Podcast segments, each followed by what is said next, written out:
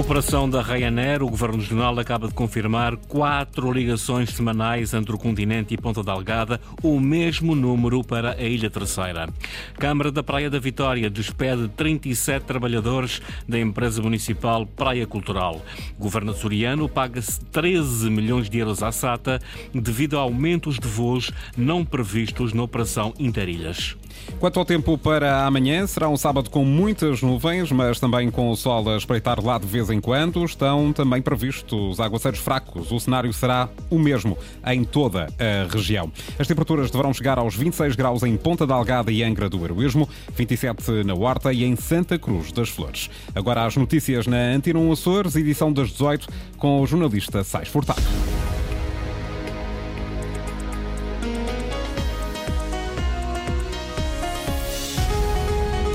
Eram despedimentos já anunciados depois dos 30 funcionários despedidos em abril por mútuo acordo. Hoje, a Câmara Municipal da Praia da Vitória avançou com o despedimento de mais 37 trabalhadores da empresa municipal Praia Cultural. Eduardo Mendes.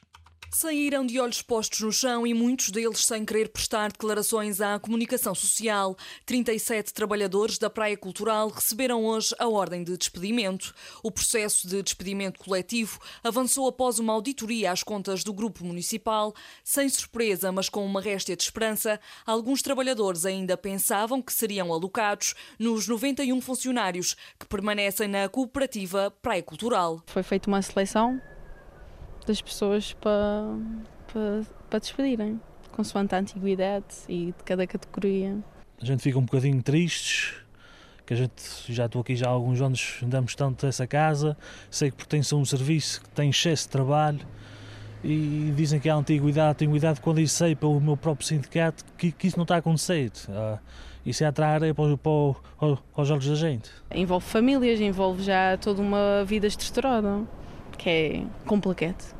Em abril, cerca de 30 funcionários aceitaram a rescisão por mútuo acordo. Os 37 agora despedidos tinham ficado a aguardar a decisão camarária. Para mim, na altura, não fazia sentido. A gente tinha sempre aquela esperança de, de poder continuar. Também estava numa secção onde, como já disse anteriormente, havia excesso de trabalho.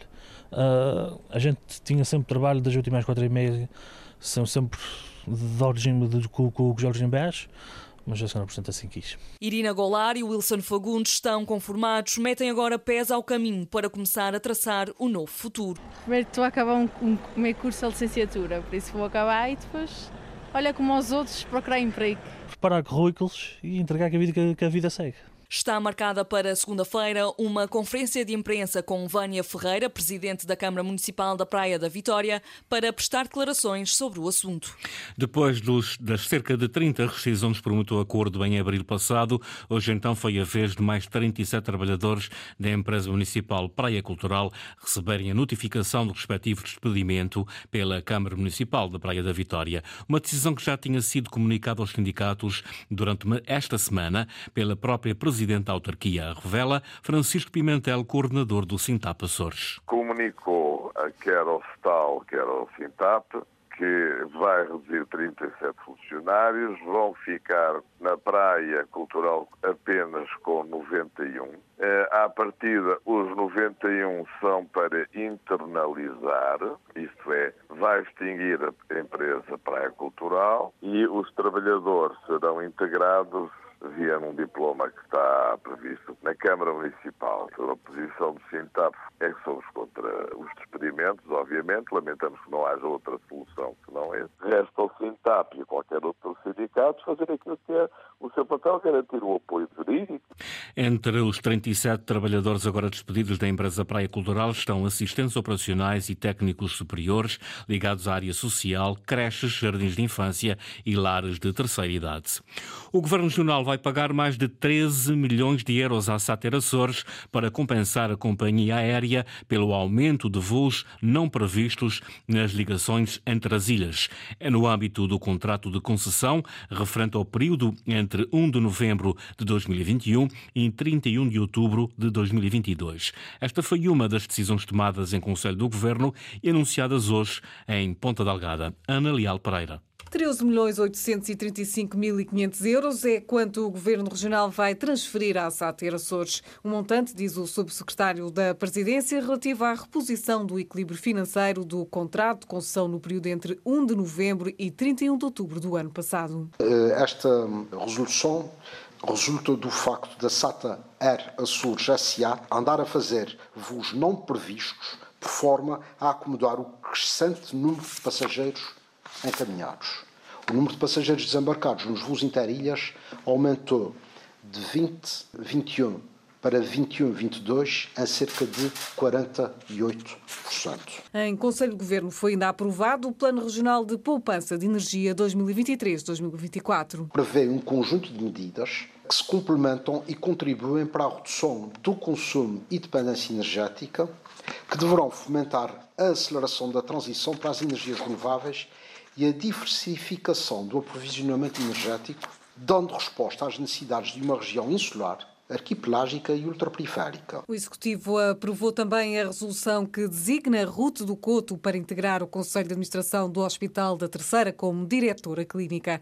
Já os empresários açorianos vão ser concedidos apoios financeiros no âmbito do acesso às verbas do Plano de Recuperação e Resiliência. Por forma a viabilizar o acesso por parte dos empresários em nome individual. Aos instrumentos de capitalização destinados à região no âmbito do PRR, o Governo pretende suportar os encargos com a conversão dos empresários em nome individual em sociedades comerciais. Algumas das medidas da reunião de Conselho de Governo anunciadas pelo Subsecretário Regional da Presidência, Pedro Faria Castro.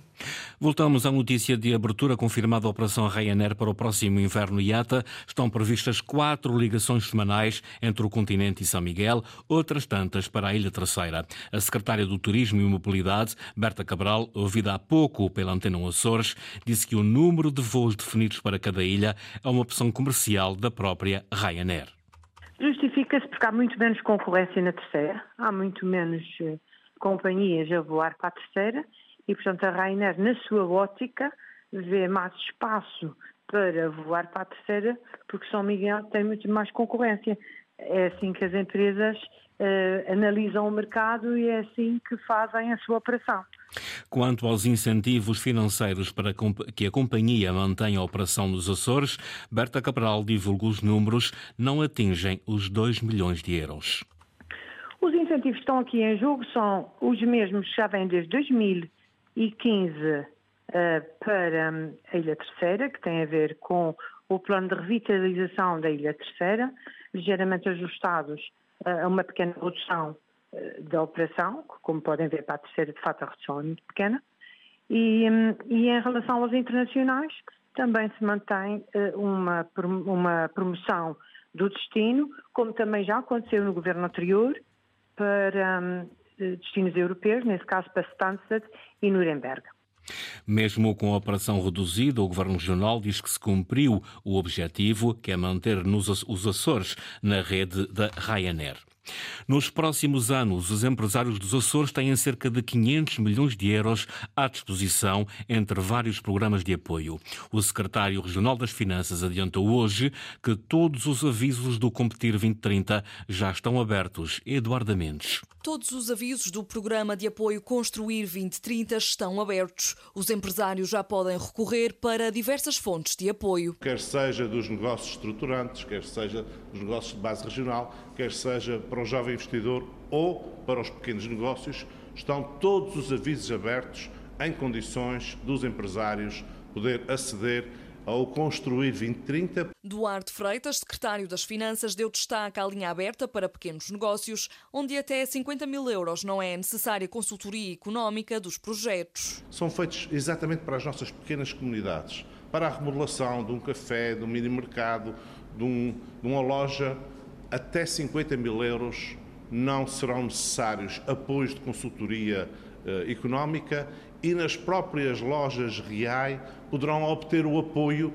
e temos os nossos colaboradores com formação e a serem formados para tal, para poderem apresentar os seus projetos de uma forma simplificada, desburocratizada e muito próxima dos cidadãos empresários. O secretário regional relembra ainda que na reprogramação do PRR foram alocados 22 milhões para o setor empresarial. Para a modernização e digitalização de empresas.